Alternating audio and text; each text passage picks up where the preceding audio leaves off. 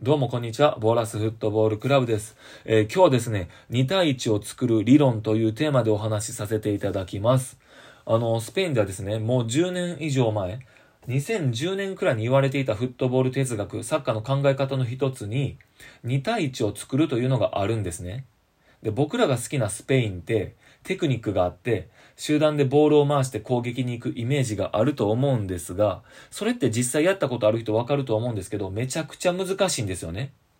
11人でボールを回そうとすると、まあ、右サイドから左サイド、そしてまた左サイドから右サイド、で、また一旦後ろに下げて落ち着かせて、またサイド、みたいな感じで、まあ全然真ん中の相手の守備陣形がこう整った位置にボールを入れることができずにですね、あのスペインみたいに全然パス回し、うまくね、ああいうスペインみたいにはできないんですよね。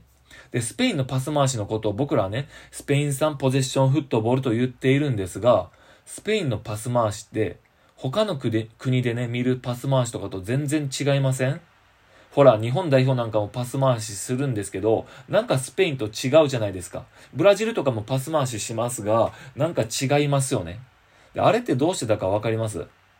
これスペインのパス回しって、パスを出す角度に原則があって、そしてどこに出すべきかもルールがあるんで、バラバラになることなく集団でボールを回せるんです。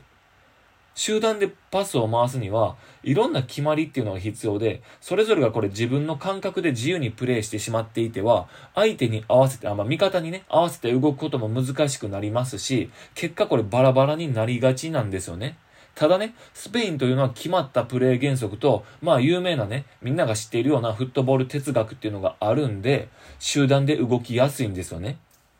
で、その中でもですね、他の国と違う感じが出る理由の一つが、2対1を作るという考え方で、これどういうことかというとですね、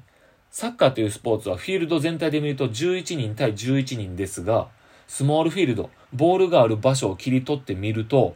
まあバトルする人数ってほとんどの場合差が生まれてるんですよね。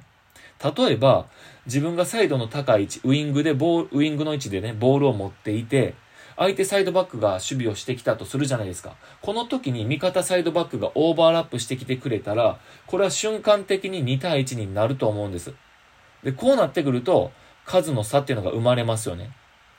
まあこれおそらく相手もこの後すぐね、センターバックがカバーリングに来たりとか、ボランチがサイドまで流れて守備をしに来たりするんでしょうが、まあバトルする人数っていうのは常に変わるんです。サッカーっていうのはね。えつまり、2対1を作るというのは、ボールがある場所で、ボールを持っている選手とサポートしてくれる選手、この2人で相手ディフェンダー1人に仕掛けるっていうことなんです。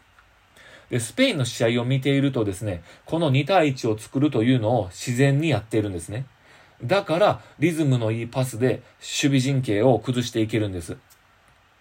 あの、他の国のように、フリーの選手にパスを出したり、動きで相手のマークを外した選手にパスを出しているっていうわけじゃないんですよね。これどうやって2対1を作るかっていうのも大切になってくると思うんですけど、これスペインはですね、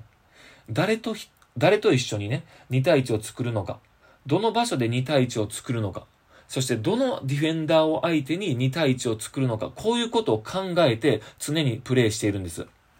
これ僕もね、スペインでプレイしていたので、まあ体に染み込んでるんですけど、ボールを持った時に、どの方向にドリブルすれば、どの相手ディフェンダーに対して2対1を作れるのかみたいなことを考えてドリブルしたりします。で、この2対1を作るのって、どのサイズでスペースを切り取るかみたいな、まあ、スペースを見わ見分ける感覚が大切になってくるんで、あの、このあたりの感覚磨いておかないとできない、すぐにはできないんですけど、スペインの選手たちは、このあたりの感覚がもうね、あの、8歳ぐらいからも出来上がってるんですよね。だから、相手のディフェンダーがスペースを見分けきれずにですね、人数足りていると勘違いしている間に2対1を作って、簡単なワンツーパスとか、まあ、あの言われるね、よく言われるティキタカっていうパス回しで自然と守備陣形を崩していくんですよ。で、スペインのパス回しが他の国と何か違う？相手がいるのに、守備陣形も整っていて人数も足りているはずなのに、シンプルなパス回しで崩していけるっていう、この理由は2対1を作っているからだということを理解しておいた方がいいと思います。ちなみにですね、あの、こちらが2対1を作ろうと、こう2人の距離を縮めて、相手ディフェンダー1人に向かっていった時にね、しつこくこう相手もついてきて、4人目が、あの、来た場合はですね、めちゃくちゃ狭いスペースに、あの、4人が密集しているはずなので、これは逆に大チャンスで、近づいてきた2人目のディフェンダーがさっきまで守っていたスペースが大きく空いて、そこにこう味方選手が入ってきてくれたら、もうそこにフリーでパスをあの与えてあげると、まあ、あの、プレーすることができるんです。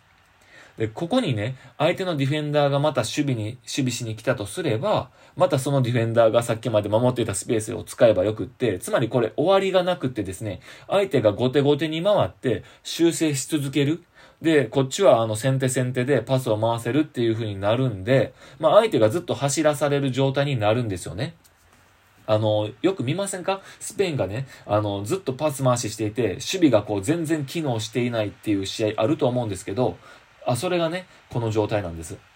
つまり、狭いスペースで2対1を作ろうとすれば、守備をする側っていうのは、どこかに大きなスペースを作ってまで守備に行かなくちゃいけなくなるんで、守備側はかなりの危険性を背負って守備しなければならないっていうことで、逆に言うとね、攻撃側は、もし2人目のディフェンダーが近づいてきてくれたら、大きなスペースが必ずできるんで、そこを使ってドリブル突破したり、もう一度、その広いスペースで2対1を作ったりできるよっていうことなんです。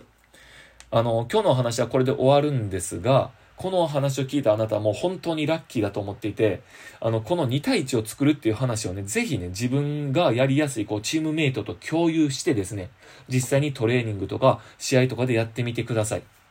もう間違いなくね、今よりも随分とパス回しがしやすくなりますし、慣れてくるとね、相手ディフェンダーからのプレスをなんか全く感じなくなってくるんです。これめちゃくちゃおすすめです。今日は2対1を作る理論というテーマでお話しさせていただきました。それではまたお会いしましょう。さよなら。